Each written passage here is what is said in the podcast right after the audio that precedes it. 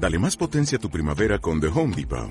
Obtén una potencia similar a la de la gasolina para podar, recortar y soplar con el sistema OnePlus de 18 voltios de Ryobi desde solo 89 dólares. Potencia para podar un tercio de un acre con una carga. Potencia para recortar el césped que dura hasta dos horas.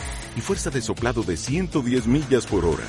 Todo con una batería intercambiable. Llévate el sistema inalámbrico OnePlus de 18 voltios de Ryobi. Solo en The Home Depot. Haces más.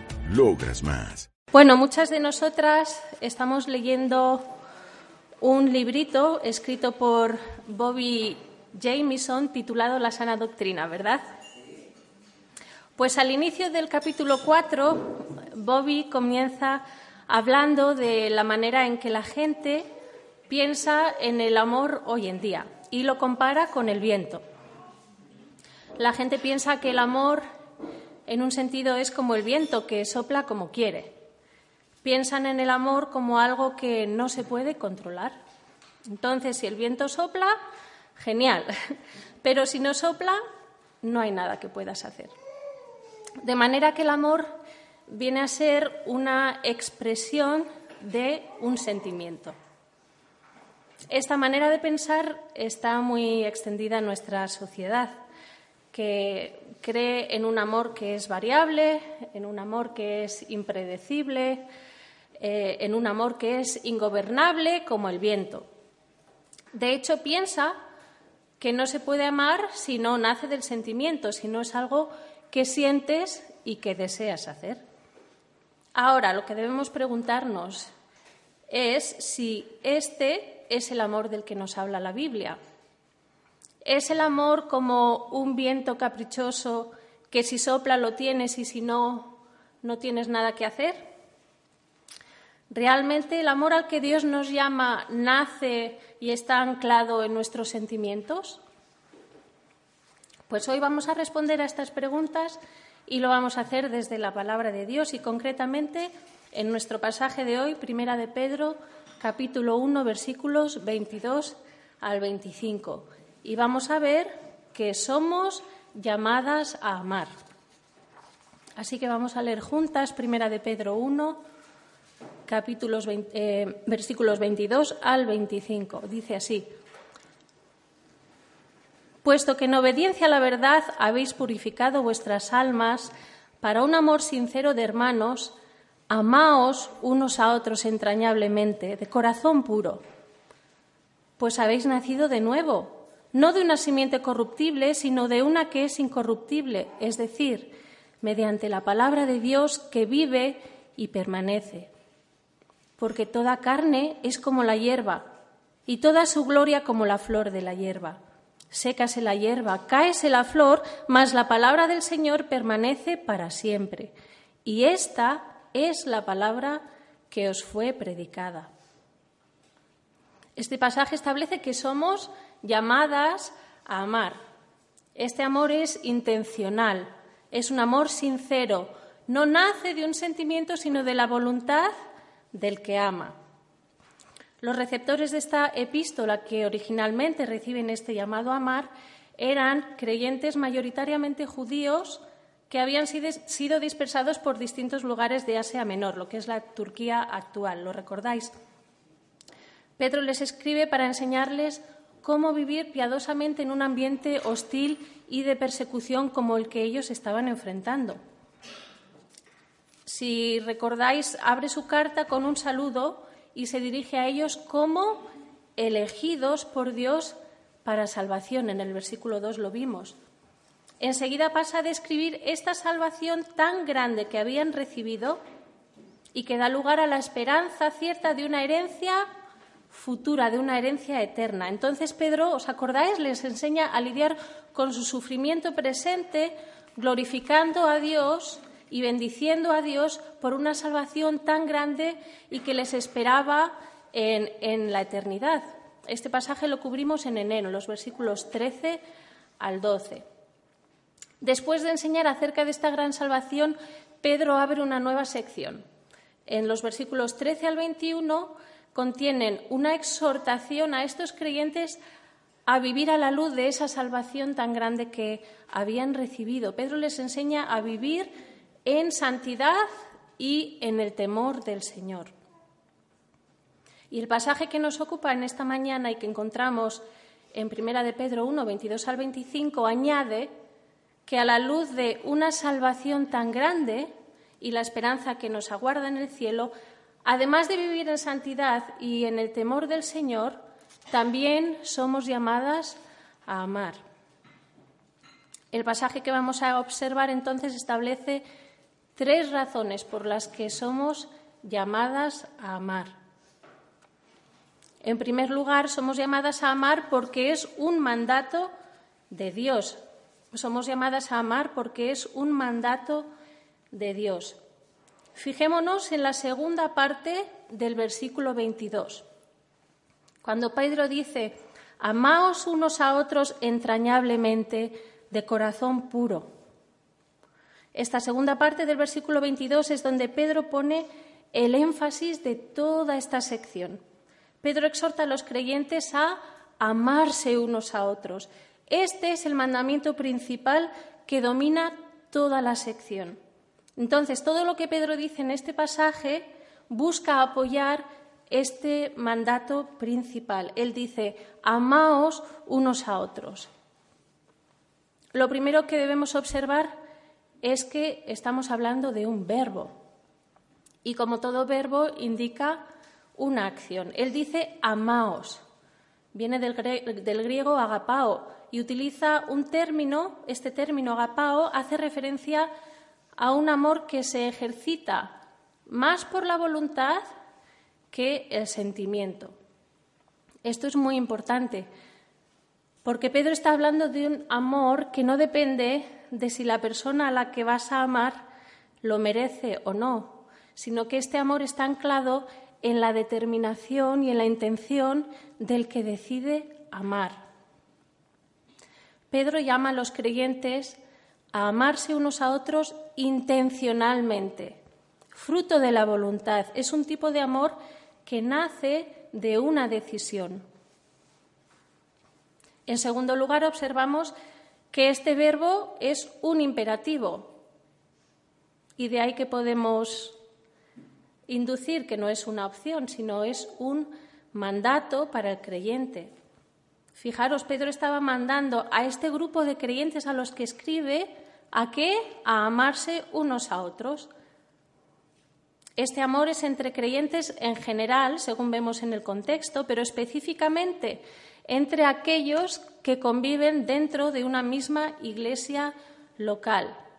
Y no se trata solo de un llamado para algunos creyentes o para los que están en el liderazgo o para otro tipo de creyentes más maduros de la Iglesia, no, sino que todos los creyentes, sin distinción, estamos llamados a amarnos unos a otros. Todos los creyentes tenemos que amar a nuestros hermanos en Cristo. Este es un mandato para todos los que formamos parte de su Iglesia.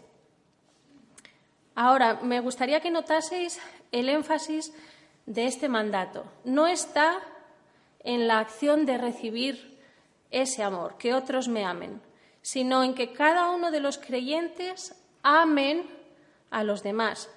Pedro habla en segunda persona del plural, dice, amaos. Él está diciendo, vosotros, los creyentes de la iglesia de Asia, amaos unos a otros, amaos mutuamente. Ahora, hay una manera específica en la que debemos amarnos unos a otros. Vamos a seguir leyendo la parte final del versículo 22 que dice, amaos unos a otros como entrañablemente, de corazón puro.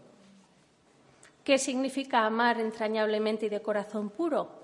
Bueno, significa que la manera en la que debemos amarnos unos a otros es, en primer lugar, fervientemente. Esta palabra en el original conlleva la idea de hacerlo intensamente, continuamente, sacrificadamente. Este término, que en el griego significa, aunque nos da igual, ectenos, pero lo que nos interesa es que se usaba para hablar del estiramiento de un músculo hasta el máximo de su capacidad. Pedro está diciendo que amemos a nuestros hermanos así, que estiremos nuestro amor intencionadamente y que lo hagamos al máximo de nuestra capacidad de manera continuada. Fijaros si no será importante que Pedro repite este mismo mandato a ser fervientes en nuestro amor unos con otros en el capítulo 4, versículo 8 de esta misma carta. Dice, sobre todo, sed fervientes en vuestro amor unos por los otros. Pero no solo debemos amarnos intencionadamente o fervientemente, sino también de corazón, cardía. En el original no aparece de corazón puro, sino que simplemente dice amaros de corazón. Y cuando la Biblia habla del corazón, se refiere a todo nuestro ser interior. Amar de corazón significa amar desde nuestro interior, con nuestra mente, con nuestra voluntad, con nuestro deseo, desde lo más íntimo de nuestro ser. Pedro les está diciendo que deben amar así desde una actitud que viene de dentro. Y, de hecho, vemos en otros pasajes de la Biblia que es un amor que nace del Espíritu Santo, es fruto del Espíritu Santo, como vemos en Gálatas 5. De hecho, es un mandato que vamos a cumplirlo solo en la medida en la que andemos en el Espíritu, siendo llenas de la palabra, porque si no, es posible que demos lugar a las obras de la carne, que son todo lo contrario al amor, ¿verdad? Son rencillas, enemistades, difamación, rivalidades, rencor. Solo podemos amar como Dios manda, desde lo más íntimo de nuestro ser, según andemos en el Espíritu. Ahora, quisiera hacer un paréntesis en este punto para ayudarnos a entender cómo aplicar correctamente este llamado al amor fraternal, ya que estamos entre mujeres desde nuestra eh, situación personal como mujeres.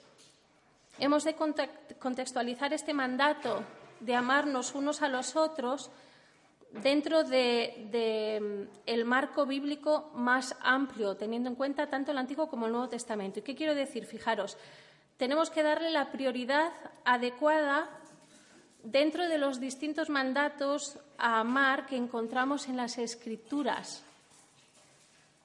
Fijaros, a la luz de lo que la Biblia dice, si somos esposas, debemos amar a nuestros maridos en primer lugar, ¿verdad? Tito 2 o Efesios 5 enseña. Debemos amar a nuestros hijos. Tito 2 también enseña esto, Efesios 6. Debemos amar y honrar a nuestros padres, primera de Timoteo 5. Debemos amar a los hermanos en la fe, como este pasaje nos enseña, y primera de Juan está plagado de mandatos a este respecto. Y amar al prójimo en general, como vemos en Lucas 10, Mateo 28, y todo esto diréis, ¿y el amor a Dios? Ahí está. Todo esto es fruto de nuestro amor primeramente a Dios y a Cristo nuestro Salvador. ¿Por qué creo que es importante contextualizar este mandato dentro de nuestro papel como esposas y madres? Pues porque estaríamos fallando si buscando amar a nuestros hermanos en la fe llegamos al punto de ignorar estos otros mandamientos a amar que Dios, nos ha encargado prioritariamente como esposas y madres. Sí, tenemos que amar con un amor sacrificado, pero esto no está diciendo que debemos sacrificar a nuestras otras prioridades, nuestra familia, para amar al hermano. ¿Entendido? Es importante. Por este motivo, pues tenemos que encajar este llamado dentro del resto de principios bíblicos que Dios nos da especialmente como mujeres. Dicho esto, vamos a seguir estudiando cómo ha de ser nuestro amor hacia los hermanos en la fe de una manera específica, pero tened en cuenta el marco general, ¿de acuerdo? Así que estamos viendo en este pasaje que los creyentes debemos amarnos unos a otros específicamente en el contexto de nuestra iglesia local, con un amor intencionado, es decir, que se esfuerza, que se sacrifica, que sale de nuestro interior, de corazón, de nuestra voluntad. Esto es lo que significa amar entrañablemente y de corazón. Ahora, ¿qué ejemplos de personas que aman con este amor fraternal os vienen a la mente? Yo siempre pienso en un grupo de mujeres que están a cientos de miles de kilómetros de aquí.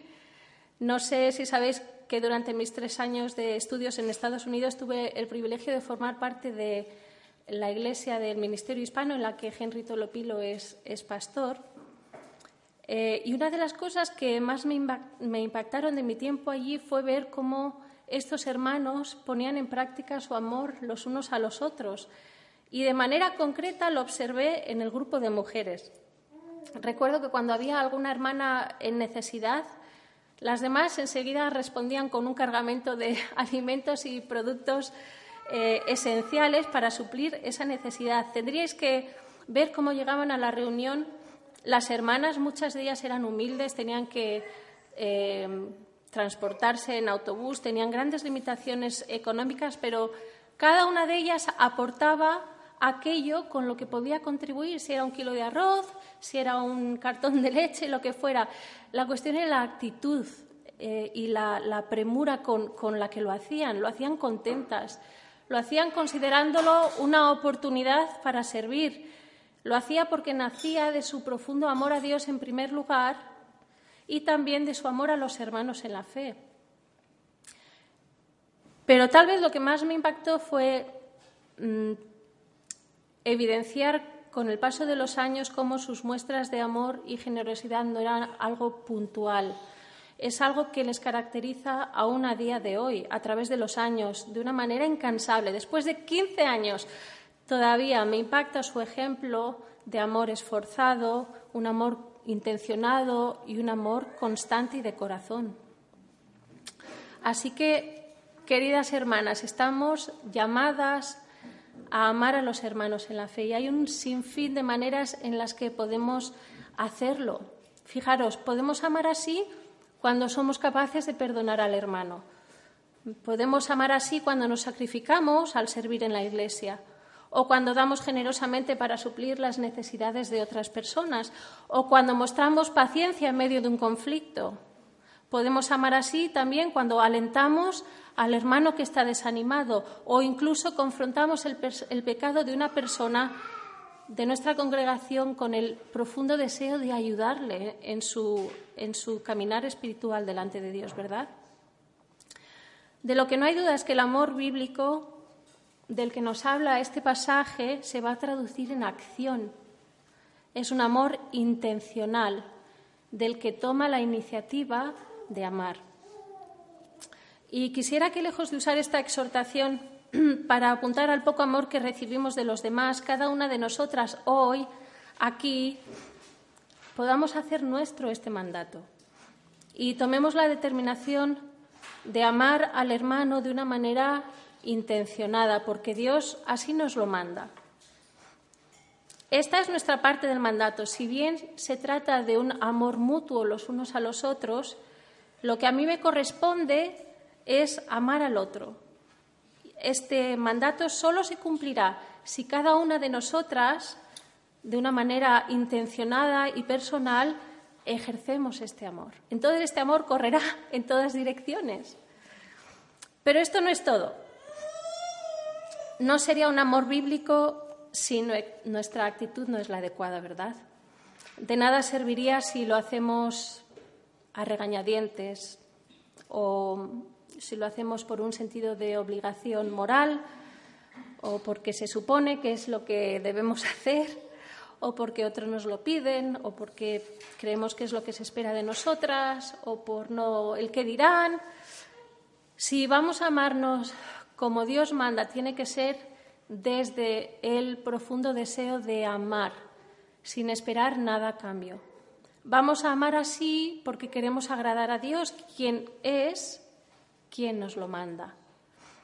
Y si no, podemos acabar haciendo lo que Jen Wilkin dice. Fijaros, ella dijo, si nos centramos en nuestras acciones sin examinar las motivaciones del corazón, podemos llegar a considerarnos mejores personas, pero al hacerlo vamos a caer en la autocontemplación y amor a uno mismo. ¿Estamos amando a nuestros hermanos en la fe como Dios manda? Pues este pasaje nos enseña que somos llamadas a amar en primer lugar, y como hemos visto en la segunda parte del versículo 22, porque es un mandato de Dios. Pero además hay una segunda razón por la que somos llamadas a amar. Somos llamadas a amar porque es el resultado de nuestra salvación. Mirad la primera parte del versículo 22. Dice, puesto que en obediencia a la verdad habéis purificado vuestras almas para un amor sincero de hermanos, amaos unos a otros. El amor al que somos llamados los creyentes es resultado de nuestra salvación.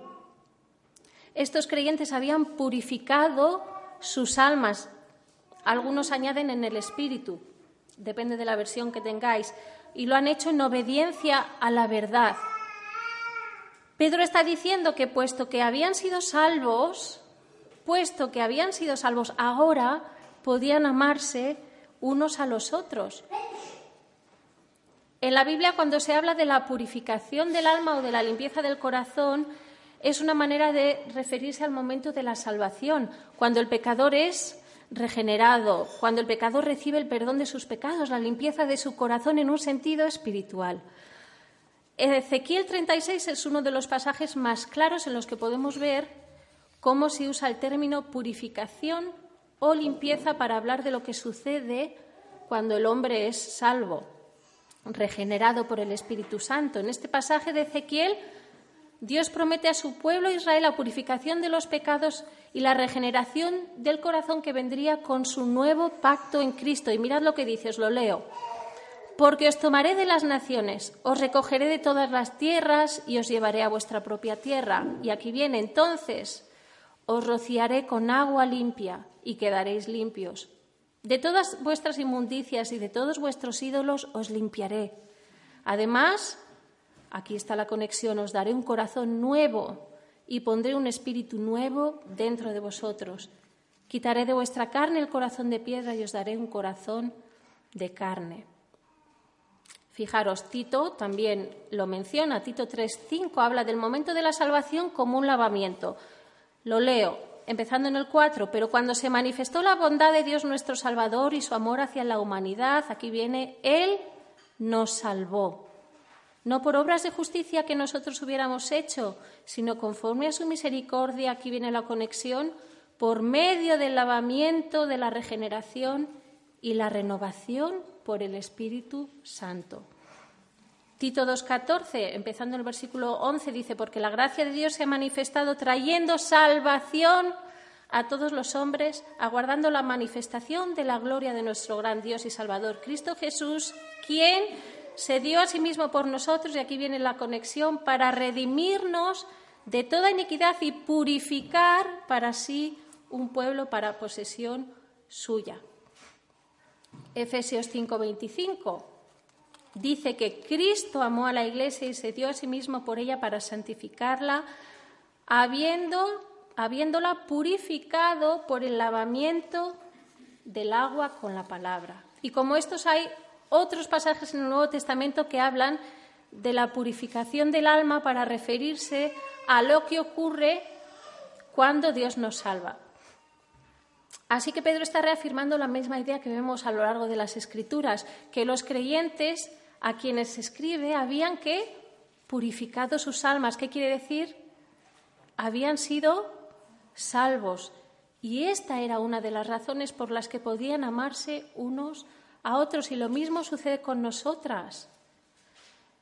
Podemos amar a nuestros hermanos como Dios manda porque Dios nos ha salvado porque nuestras almas han sido purificadas también, limpias del pecado. Pedro sigue diciendo que la manera en la que esto había sucedido, si seguimos leyendo, el medio por el que estos creyentes purifican sus almas es por la obediencia a la verdad. Es decir, somos salvos mediante la obediencia a la verdad. Dice concretamente, puesto que en obediencia a la verdad habéis purificado vuestras almas, y aquí tenemos que plantear la siguiente pregunta. ¿A qué se refiere Pedro cuando habla de obediencia a la verdad? ¿A qué, se está refiriendo? Y aquí tenemos que hacer un estudio de palabra. ¿Qué significa obediencia? ¿Se está refiriendo a la obediencia progresiva? ¿Se está refiriendo a otro tipo de obediencia? La palabra original nos da la respuesta. Os voy a decir o no, no sé, es jupacoe en el griego. no importa mucho, lo importante es qué quiere decir. Significa escuchar, significa someterse o acatar. Podemos afirmar que está diciendo que el medio por el que estos creyentes fueron salvos fue su obediencia al Evangelio de la verdad, es decir, habían obtenido su salvación al someterse, al obedecer, al acatar la verdad del Evangelio. Y hay otros pasajes en el Nuevo Testamento que hablan de manera similar, solo que intercambian el término verdad por fe o por Cristo. La salvación, sabéis, es por medio de la fe, ¿verdad? Entonces, os voy a leer unos cuantos versículos para que lo podáis comprobar, y, ganar un entendimiento mayor. ¿vale? En el 1.2 mismamente de este pasaje, este, de esta carta de Pedro, él dice que eh, estos creyentes fueron elegidos según el previo conocimiento de Dios Padre por la obra santificadora del Espíritu para obedecer, obedecer, misma palabra en el griego, ¿a quién? A Jesucristo y ser rociados con su sangre. El apóstol está usando el mismo verbo obedecer, que en el original significa someterse o acatar. Una vez más, por el contexto, vemos que se está refiriendo al momento de su salvación. Fueron rociados con la sangre de Cristo, momento en el que el Espíritu Santo obró en ellos para obedecer, para someterse a Cristo. Mira, Romanos 1.5 dice, por medio de quien hemos recibido la gracia y el apostolado para promover la obediencia ahora dice a la fe. ¿Os dais cuenta? Intercambian los, los, términos. Romanos 16, 26 habla de que el Evangelio se ha dado a conocer a todas las naciones para guiarles a la obediencia de la fe, otra vez. Hechos 15, 9. Pedro anunció en el concilio de Jerusalén cómo Dios obró para salvación entre los gentiles, fijaros aquí, purificando por la fe sus corazones. Así que si ponemos un poco todo esto sobre la mesa, ¿qué quiere decir que estos creyentes, eh, en obediencia a la verdad, habían purificado sus almas?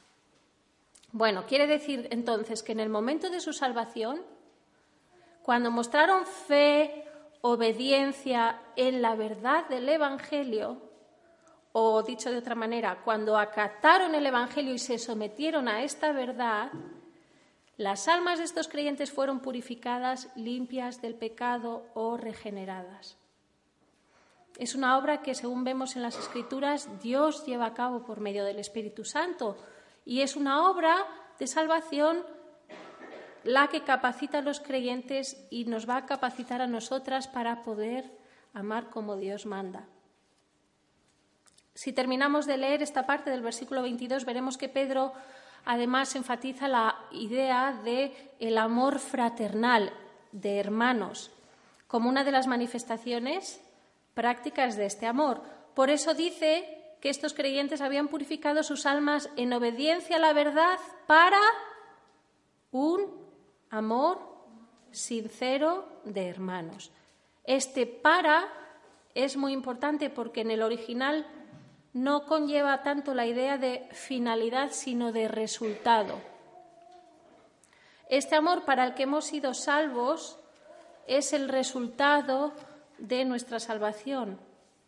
El amor de hermanos en la fe, entonces, eh, este amor fraternal, que aquí amor em, habla de, es un término distinto en el original, es Filadelfia, es, habla de un amor dirigido hacia quienes forman parte junto a nosotras del cuerpo de Cristo. Entonces está diciendo que es el resultado, nuestra salvación trae como resultado este tipo de amor, para un amor sincero de hermanos. Además va a ser un amor sincero. ¿Qué significa? ¿Está hablando de un amor sentimental? No. Significa que es un amor sin hipocresía un amor no fingido, un amor que es genuino, que va a venir de una manera sobrenatural porque es el resultado de nuestra salvación. Otra vez, hay un montón de textos bíblicos que afirman y reafirman esta verdad. En, Primera de Pedro mismamente tenemos tres pasajes importantes que nos llaman a amarnos unos a otros de esta manera. En el 2.17 Pedro dice, amad a quién? A los hermanos. En el 3.8 dice, sed fraternales. En el 4.8 ya lo hemos leído antes, sed fervientes en vuestro amor unos por los otros. Pero Cristo también dio este mismo mandato en primer lugar. En Juan 14.4 dice que os améis unos a otros como yo os he amado. También Pablo lo dijo en Romanos 12.10. Sed afectuosos unos con otros con amor fraternal. Hebreos 13.1 lo repite, permanezca el amor fraternal. Y la primera carta de Juan, ya ni os cuento, está llena de mandatos a amarnos unos a otros. Por ejemplo, el 3.11 dice, porque este es el mensaje que habéis oído desde el principio, que os améis unos a otros. En el 4.11, amados, si Dios nos amó así, también nosotros debemos amarnos unos a otros. ¿Vemos la importancia de amarnos unos a otros? ¿Podemos hacerlo? Sí, podemos hacerlo porque Dios nos ha capacitado al salvarnos. Somos llamadas a amar porque es el resultado de nuestra salvación. Ahora, al ser hijas de Dios, tenemos en nuestra nueva naturaleza la capacidad de reflejar el carácter de Dios y uno de sus atributos es el amor. Pero ¿podríamos no hacerlo? También, ¿no? Podemos fallar. ¿Podemos quedarnos cortas? Seguro. Por eso tal vez en la Biblia encontramos tantas exhortaciones a abundar en el amor. Entonces tenemos lugar para crecer, ¿verdad? Bueno, siempre se ha dicho que los hijos son el reflejo de los padres. Los hijos observan la conducta y las actitudes de sus padres y las imitan. Recuerdo cuando Sofía era pequeñita y jugaba sola con sus muñecas, alguna vez me asomaba a su habitación y observaba impresionada cómo les hablaba a las muñecas de la misma manera que yo le hablaba a ella, usando prácticamente las mismas palabras y los mismos gestos y el mismo tono. Me llamaba mucho la atención. Bueno, pues como hijos de Dios, los creyentes, nosotras estamos llamadas a reflejar el carácter de nuestro Padre, de Dios, y el amor es parte de su esencia. Primera de Juan dice, amados, amémonos unos a otros porque el amor es de Dios. Y todo el que ama es nacido de Dios y conoce a Dios, y acaba diciendo en el 8, porque Dios es amor. Entonces el Hijo de Dios va a caracterizarse por reflejar el amor de Dios. Si Cristo nos ha amado tanto como para purificarnos de nuestros pecados y darnos una salvación tan grande, ¿cómo no vamos a responder amándonos unos a otros en agradecimiento a ese gran amor que hemos recibido? Si somos hijas de Dios, ¿Cómo no vamos a reflejar el carácter de nuestro Padre Celestial? Hemos sido salvas para amar a nuestros hermanos en Cristo. Ahora, ¿cómo estamos reflejando el carácter de Dios en nuestro trato unos a otros dentro de la Iglesia? El amor al que Dios nos llama es la respuesta consecuente a nuestra salvación con la que nos ha bendecido, es la manera en la que reflejamos el carácter de Dios. Nos ha de caracterizar el amor fraternal. Es un amor intencional y sincero entre hermanos en la fe. Y si somos sinceras, seguramente podremos reconocer que nos quedamos cortas, que hay personas a, las que a lo mejor nos resulta un poco más difícil amar, mientras que a otras nos sale de una manera más natural. Pero cuidado, el amor bíblico no es esto. No decide amar cuando uno siente ese afecto. El amor bíblico nace del deseo genuino de buscar el bien del hermano porque entendemos que es la manera adecuada de vivir a la luz de nuestra salvación. Y aún añadiría una cosa más, somos llamadas a amar, no a ser amadas. Y si vamos a experimentar el amor fraternal en algún lugar, ese sitio será en la iglesia local. Para ello es de pertenecer a una iglesia local, estar involucrada, asistir con regularidad, para que, como dice Hebreos 10, no dejemos de estimularnos al amor y a las buenas obras. Si no es así, no vas a tener la oportunidad de ejercitar y de recibir este tipo de amor fraternal al que somos llamadas. Así que vemos en este pasaje de Primera de Pedro 1.22 que somos llamadas a amar y concretamente estamos considerando tres razones por las que somos llamadas a amar. Hemos observado que la primera razón por la que somos llamadas a amar es porque es un mandato de Dios. La segunda razón por la que somos llamadas a amar es porque es el resultado de nuestra salvación. Pero además hay una tercera razón por la que somos llamadas a amar, según este pasaje, y es porque la palabra de Dios nos capacita. Versículos 23 al 25. Vamos a comenzar leyendo el 23. Pues habéis nacido de nuevo, no de una simiente corruptible, sino de una que es incorruptible, es decir, mediante la palabra de Dios que vive y permanece. Pedro establece que es debido a que estos creyentes han nacido de nuevo mediante la palabra de Dios, que ahora no solo somos llamadas a amar, sino que además somos capacitadas por la palabra para hacerlo. En palabras coloquiales es como si Pedro estuviera diciendo, queridos creyentes, puesto que habéis nacido de nuevo mediante la palabra de Dios, amaros unos a otros fraternalmente y de corazón. Ahora, nos tenemos que hacer la siguiente pregunta. ¿Qué es nacer de nuevo? Nacer de nuevo es el acto de Dios por el que el pecador es regenerado, recibe nueva vida, una nueva mente, dice la Biblia en otros pasajes, nuevos deseos hacia Dios, una nueva naturaleza que ya no es esclava del pecado, sino que ahora quiere seguir a Cristo. ¿Cómo lo dice? ¿En qué palabras nos lo dice Pablo en 2 de Corintios 5:17? Si alguno está en Cristo, nueva criatura es. Cuando nacemos de nuevo, somos hechos nuevas criaturas. Ahora, es importante que ahondemos un poco más en lo que implica nacer de nuevo. Si os fijáis en el texto, Pedro está hablando tanto de la purificación del alma como del nuevo nacimiento en tiempo pasado. ¿Vale? Está usando una forma verbal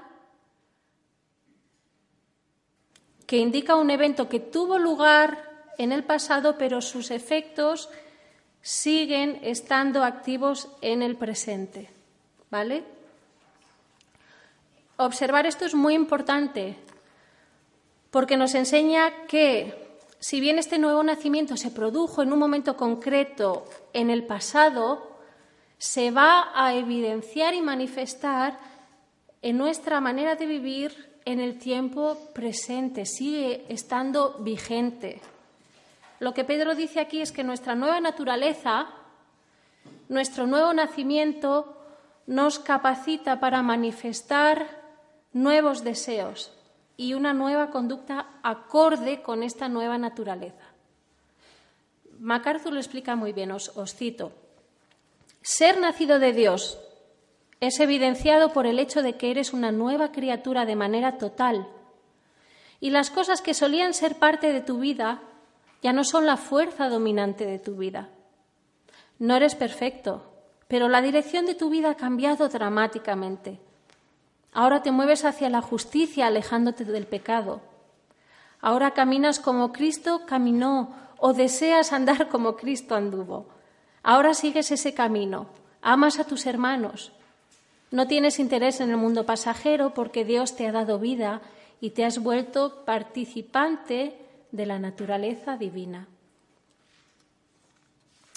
Y el versículo de nuestro pasaje continúa diciendo que hemos nacido de nuevo, dice, no de una simiente corruptible, sino de una que es incorruptible, es decir, mediante la palabra de Dios que vive y permanece. Hemos nacido de nuevo mediante la palabra de Dios. Romanos 10:17 dice que la fe viene por el oír y el oír por la palabra de Cristo. Santiago 1.18 dice que Él nos hizo nacer por la palabra de verdad. Somos nacidos de nuevo mediante la palabra de Dios. Y esta palabra tiene un carácter sobrenatural. Pedro quiere apuntalar esta verdad en los corazones de sus lectores y para ello identifica la palabra de Dios como una semilla especial. ¿Qué tenía de especial esta semilla? Que es una semilla incorruptible, que no perece, que no se pudre, que no se seca, que no caduca, sino que vive y permanece para siempre. Y aquí es donde encaja este hermoso poema que tenéis a continuación, que habla del contraste entre la incorruptibilidad de la palabra con la corruptibilidad del hombre y su sabiduría, que es comparada como la hierba, con la hierba y la flor de la hierba. Y ahora vamos a entrar un poco más al detalle con esta comparación o este contraste. Este poema lo encontramos originalmente en Isaías 40, versículos 6 y 8. ¿Qué quiere decir Pedro entonces al citar este poema? ¿Qué está haciendo? Pedro está ilustrando el carácter sobrenatural de la palabra de Dios y cómo germina en el creyente produciendo, ¿qué produce esa semilla incorruptible? Nueva vida. Está enfatizando además la permanencia de la palabra de Dios. Fijaros, se trata de una palabra que es incorruptible y que permanece. Y aquí está el contraste. Mientras que la palabra de Dios no se, no se corrompe perdón, y permanece para siempre, ¿qué ocurre con toda carne? Toda carne, lo que viene a ser el hombre, con sus ideas y sus logros y todo eso. Es como es comparado la carne con la hierba y la flor de la hierba. ¿Cómo son? Efímeros, pasajeros, cambiantes, la belleza de una flor no permanece, ¿verdad?, sino que se, marchita, se seca, se cae. Entonces el hombre natural es comparado con la hierba que se seca. Y todas sus obras, todas sus ideas y su sabiduría es como la flor de la hierba que acaba cayendo. Pero los creyentes frente a lo efímero y lo pasajero del hombre natural y su sabiduría, tenemos la certeza de que la palabra de Dios no se corrompe y va a permanecer. Y es el medio que Dios va a usar para traer salvación o nuevo nacimiento, una obra que, por cierto, va a perdurar por la eternidad. Así que por todo ello los creyentes podemos tener la convicción de que es posible amar a nuestros hermanos de la fe porque es resultado de nuestra salvación y porque la palabra de Dios que vive y permanece es esa herramienta sobrenatural y poderosa que Dios usa para capacitarnos. Recordad, es un evento que ha ocurrido en el pasado, pero sigue vigente en el presente y se manifiesta de manera activa en el presente, en nuestra vida día a día. Ahora, antes de finalizar, debemos fijarnos en que estos creyentes a los que Pedro escribe habían nacido de nuevo mediante la palabra de Dios, pero en un momento concreto. ¿Cuándo sucedió esto? versículo 25. Cuando esa palabra les fue predicada, es fácil pasar por alto este, este, este versículo, no es como, bueno, ya, el punto ya está claro, pero no, no, hay mucho más. Pedro les dice, y esta palabra es la que os fue predicada. En la versión de la Reina Valera añade, me gusta lo que añade, dice, esta es la palabra que por el Evangelio os ha sido anunciada. Fijaros, Dios usó la predicación o proclamación de su palabra para traer nueva vida. Concretamente, el término palabra aquí no es el mismo que vimos en el versículo 23. Aquí está, tiene un significado más concreto. Se refiere específicamente a la proclamación del mensaje del Evangelio. Pedro usa este término ligado a la predicación del Evangelio concretamente. Les está diciendo, y esta es la declaración del buen mensaje o del mensaje de salvación que os ha sido proclamado. Lo que está diciendo es que estas buenas noticias, este mensaje del Evangelio, cuando es predicado, cuando es proclamado y creído, es la semilla incorruptible que germina produciendo nueva vida. Los lectores a quienes escribe Pedro fueron nacidos de nuevo por medio de la palabra de Dios. por medio de la predicación o proclamación del Evangelio. Y este es el método que Dios ha usado, que Dios usa y que Dios va a usar para salvar al pecador, porque la palabra de Dios es permanente y no cambia. Así que resumiendo un poco, la palabra de Dios es el instrumento por el cual el Espíritu Santo produce nuevo nacimiento, pero también va a ser el, ingrediente elegido por Dios para capacitarnos para amar a los hermanos, para amar a la Iglesia y hacerlo de una manera ferviente y de corazón. Y mientras estudiaba este texto pensaba en este grupo, en todas vosotras, con un profundo agradecimiento a Dios, porque realmente creo que es un privilegio formar parte de esta congregación. Vosotras sois un ejemplo para mí. No sabéis cuánto gozo me da ver cómo la palabra de Dios os ha traído a los pies de Cristo a algunas de vosotras en los últimos años y cuánto gozo y, emoción me da ver vuestro deseo creciente a servir y amar a los hermanos, fruto de la obra de Dios en vuestra vida y de su palabra. Estoy agradecida a Dios porque en esta congregación además se predica la palabra de verdad y el Evangelio de Cristo. Este es el método que Dios ha dejado. Este es el propósito por el que hacemos este desayuno, aparte de probar dulces. Es una bendición realmente. Y lo hacemos con la convicción de lo que dice Dios en su palabra. La palabra de Dios es el medio por el que va a traer salvación y va a transformar nuestras vidas a la imagen de Cristo. No cabe duda de que es la palabra la que ha cambiado nuestras vidas, ¿verdad? ¿Cuántas venís solo por los dulces? es broma. Pero, ¿sabéis? Yo pensaba también, es la palabra de Dios la que puede cambiar la vida de nuestros seres queridos, que aún están sin Cristo. A veces es fácil que crezca un sentimiento de ansiedad cuando vemos que nuestros hijos muestran frialdad o, no sabemos dónde están espiritualmente o, tal vez tenéis hermanos, tíos, padres, primos que no conocen a Cristo.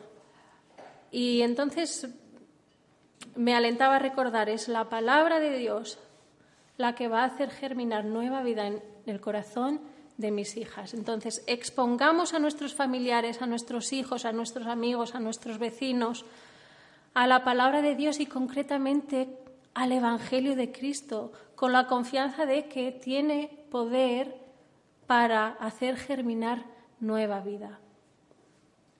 El Evangelio trata de Cristo, de su muerte sustitutoria en la cruz para pagar toda la culpa que nosotros merecíamos por nuestro pecado y ofensas a Dios. Romanos 3 dice que por cuanto todos pecaron, todos nosotros no alcanzan la gloria de Dios, esa es la realidad. Sin embargo, fijaros, en la cruz Cristo cargó a su cuenta la culpa de nuestro pecado y pagó por él con su propia vida. No solo eso, sino que gracias a su sacrificio Él transfirió a nuestra cuenta su perfecta justicia. Dice la palabra en Romanos que somos justificados gratuitamente por su gracia, por medio de la redención que es en Cristo Jesús. Segunda de Corintios dice que al que no conoció pecado, Dios le hizo pecado por nosotros. A Cristo, ¿verdad? para que fuéramos hechos justicia de Dios en Él. Y es ese sacrificio de Cristo el que nos abre camino a Dios. Por tanto, si estás todavía sin Cristo, clama a Dios, confiesa tu pecado, pídele perdón, somete tu vida a Cristo, obedece a Cristo, sométete a la verdad del Evangelio. Cristo murió en la cruz para que los pecadores como tú y yo pudiésemos ser reconciliados con Dios y recibiésemos perdón. Pero el Evangelio es para las que estamos en Cristo también. Es para el creyente también. Es el Evangelio junto con el resto de la palabra lo que nos capacita continuamente para vivir vidas que manifiestan esa nueva naturaleza que Dios nos ha dado. Llenemos nuestra mente entonces con la palabra. Busquemos maneras distintas de exponernos a ella. Vengamos a escuchar la predicación de la palabra. Este es el medio por el que Dios mantiene la llama del amor fraternal ardiendo y no solo que lo mantiene ahí apagándose, no, Él lo va a avivar. Y lo va a avivar, no solo lo va a avivar, sino que lo va a encauzar y lo va a dirigir según su voluntad revelada en las Escrituras. Somos llamadas a amar. Este pasaje lo establece claramente y el resto de las escrituras lo ratifica y yo creo que no nos ha quedado ninguna duda, ¿verdad? Pero el amor al que Dios nos llama no es como ese viento. Nuestro amor fraternal no va a depender de si el viento sopla de aquí o de allí, de si nos sentimos así o asá o de cualquier circunstancia externa. Somos llamadas a amar.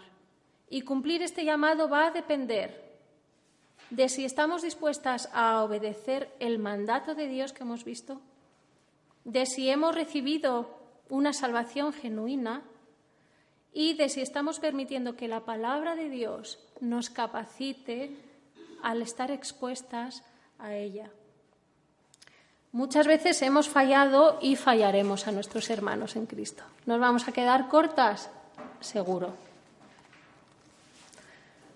Incluso habrá ocasiones a lo mejor en, las que nosotras mismas podemos sentirnos decepcionadas. Sin embargo, el llamado sigue estando ahí. Somos llamadas a perseverar, a crecer y a ahondar en el llamado a amarnos los unos a los otros con el verdadero amor fraternal que nace de Dios. Así que quiero invitaros a hacer nuestro este mandamiento. Hazlo tuyo. Es para mí en primer lugar, para que yo lo ponga en práctica. Como dije antes, el énfasis no está en demandarlo, aunque es verdad, nos vamos a quedar cortas y a lo mejor sufriremos esa falta de amor en ocasiones, pero eso va a probar nuestras motivaciones, ¿verdad? Si deseamos agradar a Dios, vamos a ejercitarlo sin esperar nada a cambio. Y sabéis, lo único que va a impulsar, nos va a impulsar a seguir practicando este amor incondicional, aunque a veces pueda doler o requerir, requerir un sacrificio duro en ese momento, lo que va a impulsar que este tipo de amor sea continuado y no vayamos por impulsos, no nos desfoguemos por el camino o no nos quememos por el camino, lo que va a impulsar este amor ferviente y sincero y genuino hacia mis hermanos no es otra cosa más que el amor de Dios mostrado en el Evangelio de Cristo. Y si lo hacemos por cualquier otra razón, nos quedaremos por el camino. Este amor de Dios, usando un poco la ilustración del viento, es e, ese viento sobrenatural que va a impulsar mi barco en la dirección adecuada. Por eso todas y cada una de nosotras necesitamos, necesitamos seguir estando expuestas a la palabra, necesitamos ahondar, contemplar el Evangelio, necesitamos de una manera figurada desplegar las velas de nuestro barco y dejar que ese viento divino las empuje con fuerza hacia el amor fraternal al que Dios nos llama en este pasaje. Así que vamos a orar. Padre, te damos gracias por tu palabra y te damos gracias por el amor que nos has mostrado tan grande, un amor incondicional, Señor, aun cuando éramos enemigos, tú nos has reconciliado por medio de Cristo, Señor.